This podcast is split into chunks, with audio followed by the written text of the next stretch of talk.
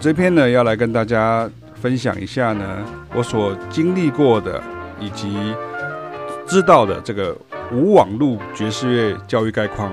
以及带来的影响与反思啊。什么叫无网络？就是在 YouTube 还没有出来之前，甚至在网络还没有被发明与普及之前啊。那那个年代，大家在学习爵士乐，其实有时候会用一个教材叫做 Jamie e b e r s o l。那 Jamie e b e r s o l 呢，他是一一一个呃萨克斯风手哈，然后他每次都会用一个小小的册子、一本书、一本教材，然后它里面有 C 调乐器啊、降 B 调乐器啊、降 E 调乐器啊，还有这个低音谱号的这个乐谱，然后就。薄薄一本嘛，其实里面就是只有大概五六首曲子啊，然后可是它就因为有四个四个调性嘛，所以他就把它变得比较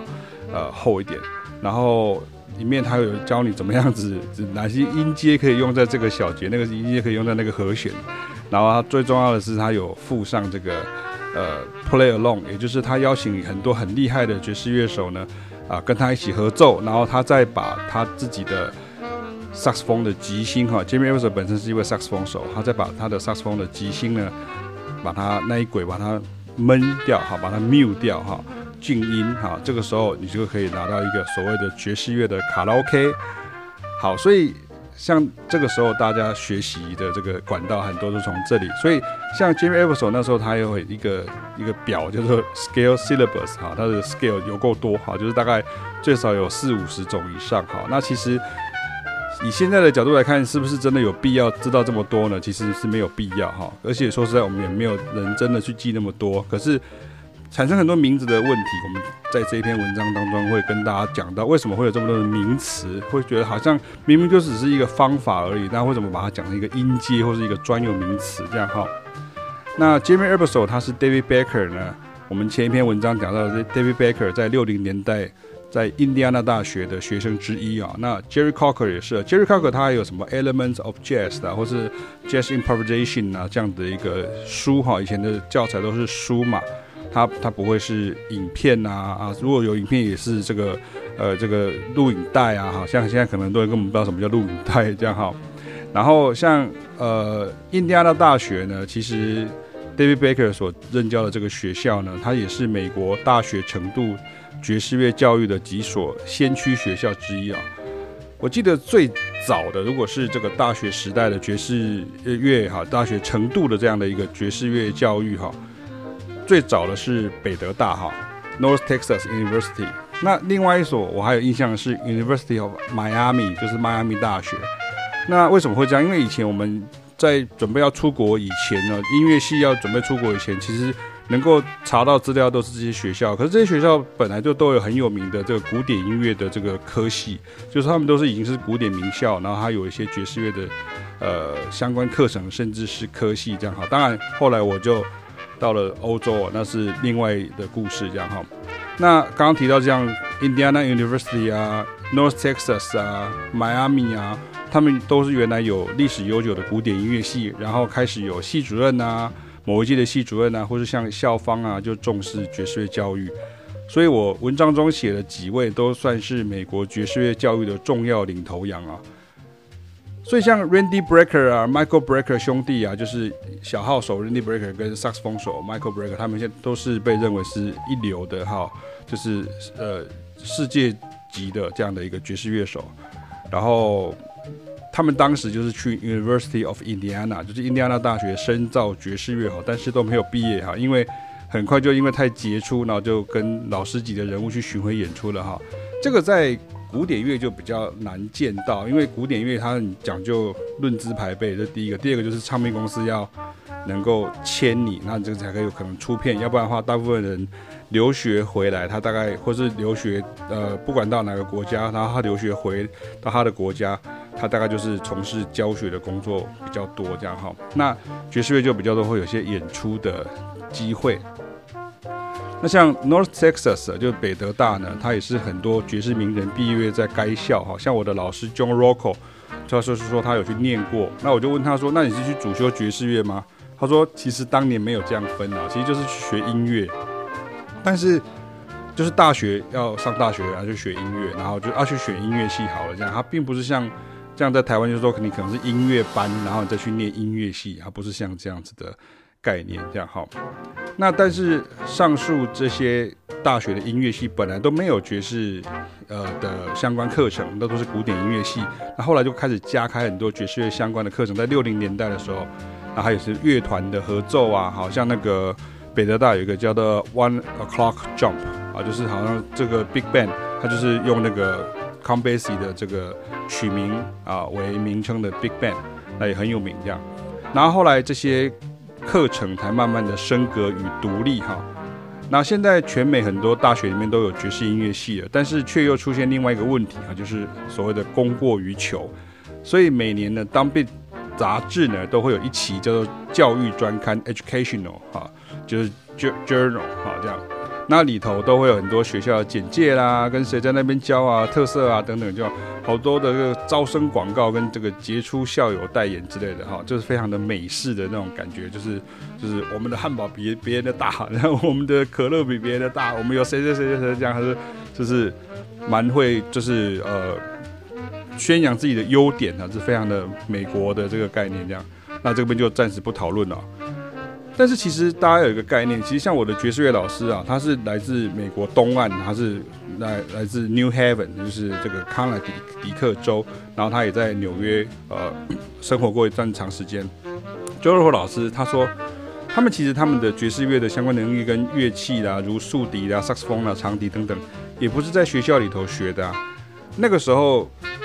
很多年轻人会跑去这些散布在全美各地的几所大学啦，或是像 Boston 很有名，像 Berkeley 有没有？就是 Berkeley 那时候叫 Berkeley School of Music，那后来改制为 College，就 Berkeley College of Music。台湾有很多学生去念，很多名人去念那个学校。那因为他其实很多东西在讲到流行音乐，他那时候教，在当年他一九五零年的时候，他就开始负责去做很多，他教很多，那时候在很多。美国当地都还没有像这样子一些比较流行音乐啦、爵士音乐相关的课程，那所以 Berkeley 在私人心学的部分，它算是走的比较前面，这样哈，领先时代的这个风潮。可是很多人去这些学校，是因为想要跟里头一些很厉害的爵士乐大师晋升学习，因为那时候很多老师他可能诶有给他一个教职，他就去那边教，可是他平常还是在演出这样。那还有另外一个就是很重要，是你可以进一步的去走到这个圈子里面了。那他们英文叫 networking，networking 其实就是有点像台湾人讲所谓累积的人脉，累积了你多少人脉，累积人脉这个概念，networking 啊，network。好，但不是说让你进去里面鞠躬哈腰逢迎他说，哎呀学长啊学长啊，或者是哎呀你真是太强什么的，然后我愿意为你怎么怎么鞠躬尽瘁死而后已，不是像这样子哈。是因为那时候好手都在那边，所以大家都会去那边讲说，我可以去认识很多很厉害的人，这样哈，所以我才会讲说，其实呢，爵士乐教育在美国啊，虽然说像 Berkeley，它其实是一九五零到六零年时候它就已经开始这些，呃，因为美国在讲流行乐相关，它一定是跟爵士乐相关哈，因为流行音乐跟爵士音乐在美国它只是非常的靠近，因为这个呃 Jazz music 其实就是。早一点的美国的流行音乐这样好，然后他们那些整个概念呐、这个呃曲子的创作的方法，或者像和弦呐、格式的、啊、这个东西，跟爵士乐无一没有关系哈，就是一定都是有关系的哈。所以其实真正你说在美国全美各地开始蓬勃起来，其实在六零年代到七零年，就是刚刚讲到这些大学，有没有慢慢就去呃有爵士乐的这些 program 或者这些升格起来这样哈。所以其实有个方法，有一个状况就出现说，各家各派的这整理原则就百家争鸣啊。因为其实并没有统一谁什么一统天下，没有人什么统一度量衡啊，没有啊，就是百家争鸣啊，各种方法都有。因为它不像古典音乐一样说到 OK，我好像有些东西是已经确定了。因为古典音乐毕竟有三四百年以上，甚至七百年以上的历史，那爵士乐大概顶多顶多就一百多年的历史。所以你说各家各派，而且这种东西以前是很这种。我常常跟学生讲的，这是一种塞爱个多德哈，就是师徒制的那种概念。所以让各家各派那种整理原则就百家争鸣哈。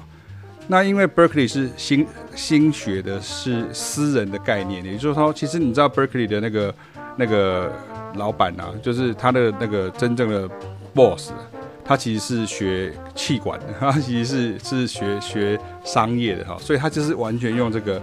呃商业的模式，完全商业模式在在经营学校。可是这样讲一样的，就是启明老师的口头禅，这样这并没有表示是不好的意思哈，什么什么投错位，不倒不是这样子。可是他因为他也有相关的出版社。所以他用出版社也是一个周边商品的一个贩售的概念，然后很多人像是像台湾也有会代理他们的教材啊，然后代理他们的书啊等等这样。那至于他们里面的老师是不是每个都用这个教材？其实我已经遇过很多很多里面教过的老师甚至学生，他说其实没有的哈，等于是一个有点像台大出版社、正大出版社这样子哈。那有时候是帮教授的一些研究的成果，或是他的一些精华，把它变成是他们的这个呃。呃，货品哈，就他们的一些商品这样哈，所以你这个时候，因为它是私人心学，那又有相关的出版社啦，所以那感觉那一套系统，所谓的 Berkeley 系统就很强势。你说，甚至包含所谓的手写非法版的 Real Book，那也就是那个时候整理并流传下来，那全部都是 Berkeley 的学生们共笔。而因为当时在任职的老师哈，都是像比如说像 Steve Swallow，Steve Swallow 还出过一本。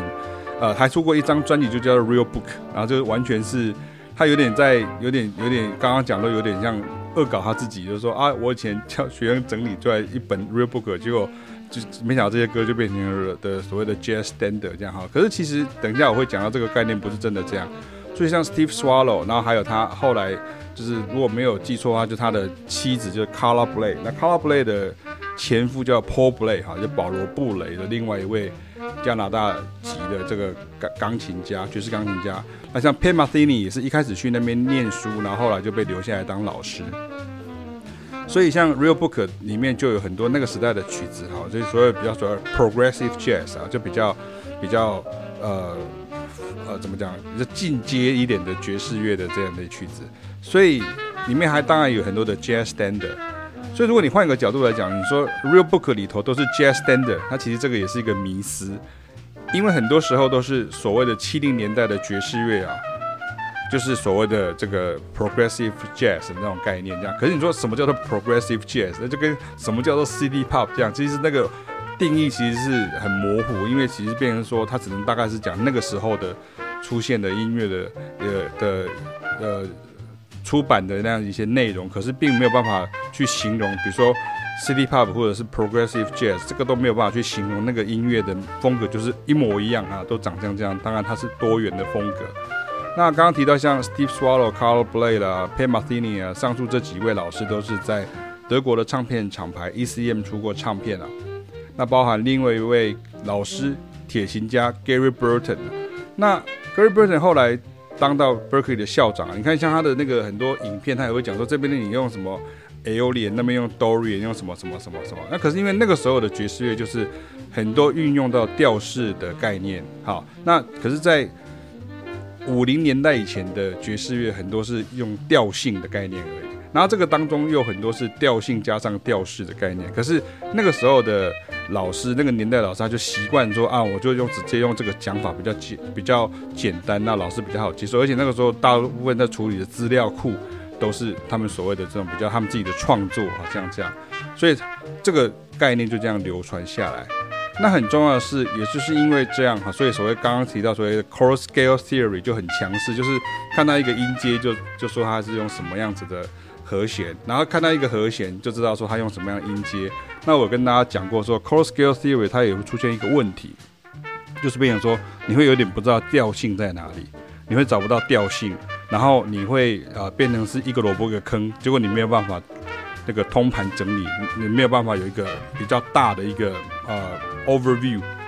你就变成说好像看到一个就解决，看到一个解决一个，这样子到最后会有点破碎的概念，而且会不太完整。那也就是因为这样的这些时空因素跟历史条件的造成，所以到了今天的网络时代，才会有那么多的反思爵士乐该怎么做的影片。但是其实啊，实际上在没有网络的年代，我们也是就是这样跟着各家各派的老师前辈啊，以及听唱片专辑、看现场演出，以及实际操作与入行，也都知道哪些爵士乐的。派别会怎么讲？比如说这个东西在美国西岸会讲这样嘛，在东岸会讲这样，或者是说，呃，alto scale 就是 diminished whole tone scale 就是 super Rogren scale，其实这个对我们来说都是很快就可以知道它是同一件事情。可是对不明白的人，就跟我常常会开玩笑讲说，你如果不不知道这个美国历史，你就会说马丁路德金恩。这三位博士，然后 就是马丁博士、路德金恩，呃，路德博士跟金恩博士。其实马丁路德金恩是一个人，这样哈，就好像有的人会说，哦，我那个你演你扮诸葛亮，我演孔明先生，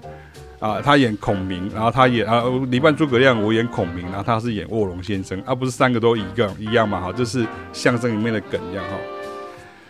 所以其实这些派别里面也有一些疏漏不足之处。我们其实不是要去抓那些漏，而是说跟大家讲说，其实大家真的要有个概念，就是说不要想说一个东西它可以完美的去呃解释完所有的一个东西哈，不是不是像这样的概念哈。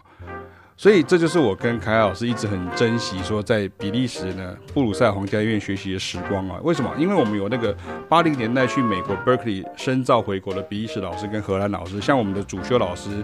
我的老师第第一位主修老师吉他手 Pavian de Vries 跟凯凯老师的第一位主修老师荷兰籍的这个 d i d r i k u i s o 他们都是 Berkeley 的回来的啊。像那个这两位，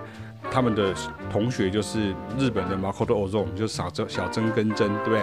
然后像那个我们的那个后来的系主任呢，然后后来的这个和声学的老师呢。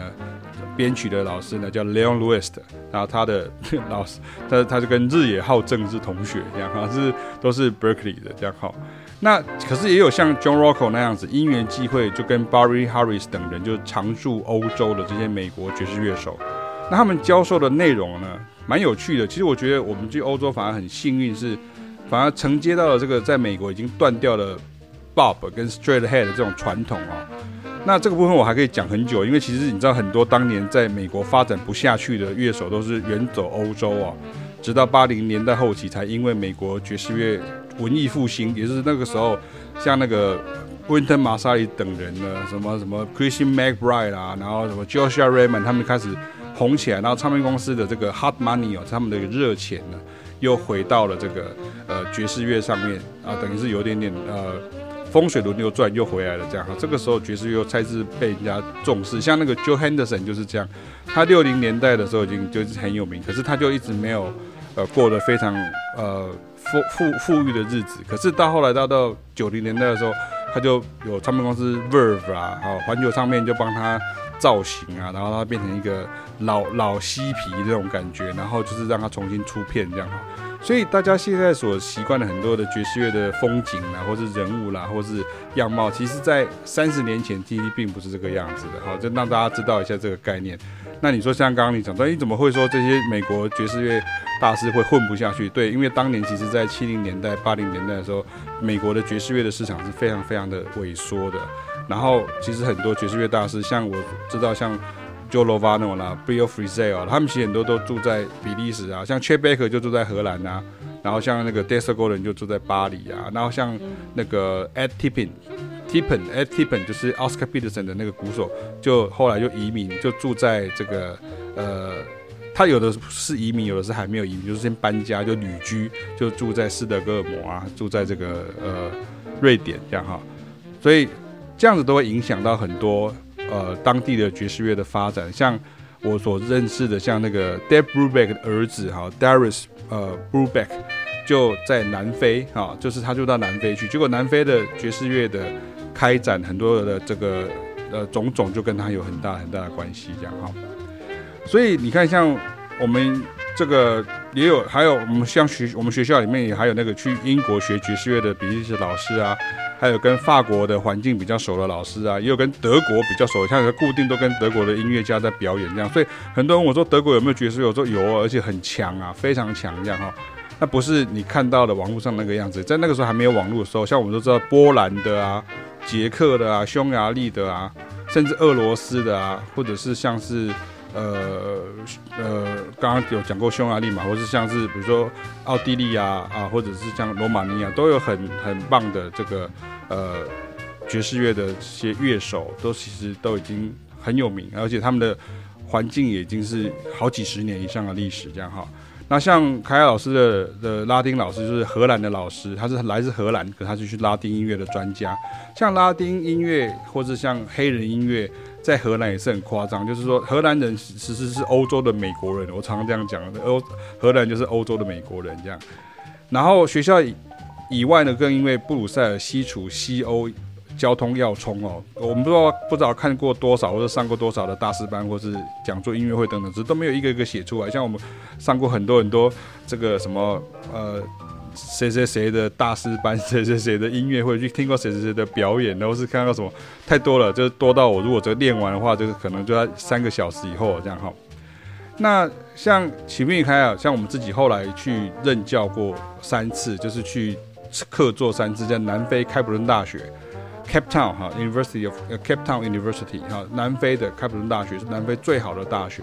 然后他们的爵士音乐系的，是为了政治正确啊，就叫做爵士与非洲音乐系 （Jazz and African Music 啊 Department）。然后，所以呃，为了跟当时跟古典音乐系去区别哈，那创系的主任就是因为当年他就是留学，他叫 Gary Campbell，他就是留学北德大的。所以所有的学制跟课程规划就是移移植自北德大，那也因此，当我们去客座的时候，就会很受到欢迎，因为每个学校教的东西不一样。那有的学校会有一些特色，比如像我们自己，当然跟老师啊、跟乐手本身有关系。像我们自己蛮擅长的一些科目，在他们学校反而没有机会被教到。那比如像我们这些拉丁啊，或者一些呃 hip hop 的东西啊，或者像一些比较黑乐的东西，哎，那么那个南非的学校的呃老师就觉得，哎，那个曲艺跟凯尔反而很会教这个东西啊，很厉害，然后就我们就很受到欢迎这样哈。那我们又会用不同的角度来解释爵士乐的即兴啊，或者是 swing 啊，或者是怎么样子作曲啦，像这样子的，所以。一方面是他们学校没有教到这个东西，二方面我们又是遥远东方来的亚洲人，然后今天竟然会什么因为 blues 会 bebop 还会烧杀真的很好玩这样哈。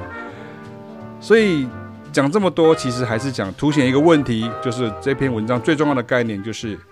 爵士乐教育在发展这个过程当中，为了要配合比较早期开始、比较早开始，而且更为强势的古典乐教育与学术环境啊，所以呢。会把很多东西名词化跟学术化，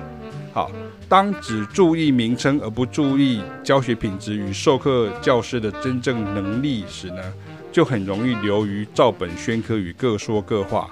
我个人觉得这也是爵士乐在二十一世纪的今天呢，给人家很复杂、很艰涩，感觉永远学不完的印象缘由啊。像 Yuki Arimasa 老师的以正行义老师，在今年三月，我们二零二三年的三月，在台北的工作坊。他有提到这个问题啊，说因为我们本来只是一个方法，可是因为你要把它这个放进去所谓的什么研究所啦，什么硕士的学位给予啦，什么学士的程度啦，你要放一个课程里面，你就要把很多原来其实是一个呃记忆的东西，都把它就要故意要把它讲得好像很。很像古典，比较符合古典乐的人可以看得懂的模式，或者是行政人员可以看得懂的模式。所以久了之后，它就变成很多出现很多名词，或是出现很多呃呃新的名称出来。就其实原来可能搞不好连 Charlie Parker 或者是像 Miles Davis 根本就没有想那么多。可是我们就为了要有，因为古典的环境比较这样，它比较这种呃比较那种 Scalar 哈，就是比较那种 Scholar 哈，就比较那种。呃，学术性那种感觉这样哈，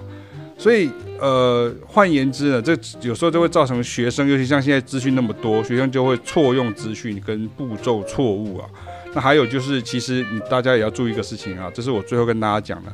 教学大纲如果写的洋洋洒洒哈，不一定是真的能够教爵士乐或是相关音乐或即兴跟合奏的老师啊。你知道为什么？因为他就是写给学校单位看的，或者是写给外行人看的，就看起来哇很厉害，写的他呢哦感觉上会用这个方法，会用那个名称，会用那个东西。可是其实他可能真的没什么料，可是他是写出来感觉很多料。那真的有料的老师是他不用准备什么，可是他就是直接跟你讲，然后你就或是带着你有耐心带着你这样做，这个你可以就你就可以了解到爵士乐或是这种即兴的音乐，或者像黑乐。你看像黑乐。爵士乐它就很强调节奏，那节奏这个东西就不是用五线谱可以记录的下来，也不是说 OK，我今天去查哪一本书，看什么英文的资料，我就可以得到这些东西。所以不是用看书的，所以这个东西，尤其在我们这种比较强调儒家思想的这样的一个呃华人社会里面，其实你真的要比较注意一个事情，就是这样，很多时候学音乐跟单纯的读书是不一样，它不是说 OK，好像著作等身，学富五车，好，那听起来都是很多的 很多的书嘛，你出书好像或者是出教材，感觉上好像比较厉害这样。可是其实真正厉害的乐手，他可能是就是他他的书就是他的中心思想，然后他的这个呃演奏的哲学呢，就在他的这个脑海当中呢就被记录下来。那我们就要去学，就是他这个态度跟他的精神。那今天就为大家分享到这边。